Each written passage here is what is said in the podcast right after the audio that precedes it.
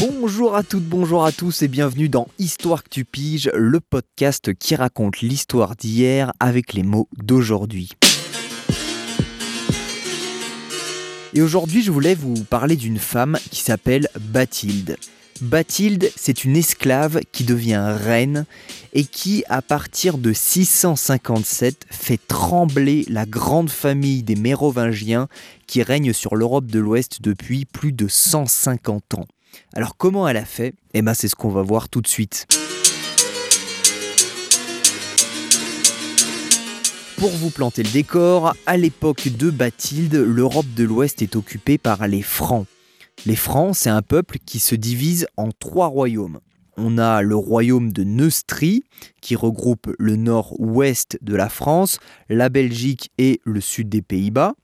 On a aussi l'Austrasie, qui regroupe le nord-est de la France, le Luxembourg et euh, le sud de l'Allemagne. Et enfin, il y a aussi la Bourgogne qui donnera naissance à la région française qu'on connaît aujourd'hui.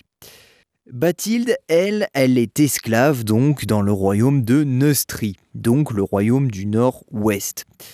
Et un jour, Clovis II, fils de Dagobert et roi de Neustrie, a un gros coup de foudre pour Bathilde.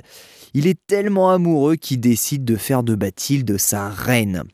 Alors Bathilde, elle va vivre euh, pendant une dizaine d'années avec Clovis II, elle va avoir trois enfants avec lui. Et puis en 657, tout bascule pour Bathilde à la mort de Clovis II. Bathilde, au lieu de laisser le pouvoir à ses fils, elle réussit à le garder grâce à toutes les relations qu'elle s'est construites pendant euh, ces dix années d'expérience comme reine? Par exemple, elle s'entend très très bien avec certains évêques, ce sont euh, les chefs de la religion catholique. Et à cette époque, les évêques sont très puissants parce qu'ils ont beaucoup d'influence sur la population et euh, les différentes personnalités du royaume. Donc c'est important de les avoir dans sa poche. D'après certains historiens, Bathilde a même fait assassiner une dizaine d'évêques euh, en qui elle n'avait pas vraiment confiance, et puis ensuite elle les a remplacés par des potes à elle.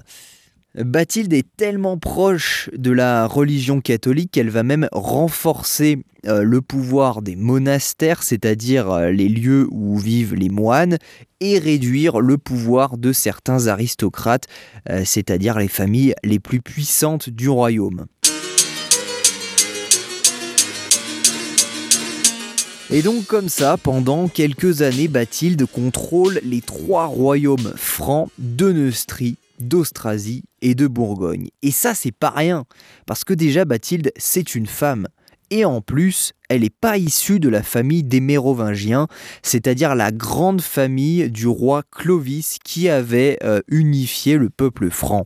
Donc ça, c'est un premier signe qui montre que la famille mérovingienne est en train euh, de s'affaiblir. Et un deuxième signe, c'est qu'aucun fils ni petit-fils de Bathilde n'arrive à vraiment s'imposer comme nouveau chef des Francs.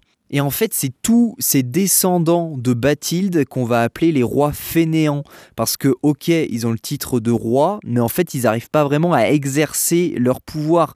C'est surtout des pions manipulés par, d'un côté, l'aristocratie et de l'autre, les chefs de la religion catholique. Et donc, quand euh, Bathilde meurt vers 680, euh, les trois royaumes francs de Neustrie, d'Austrasie et de Bourgogne sont plus ou moins abandonnés aux grandes familles de l'époque. Et il y en a une qui va réussir à tirer son épingle du jeu, c'est la famille des Pipinides, dont seront issus par exemple Pépin le Bref ou Charlemagne. Mais ça, on le verra dans un prochain podcast.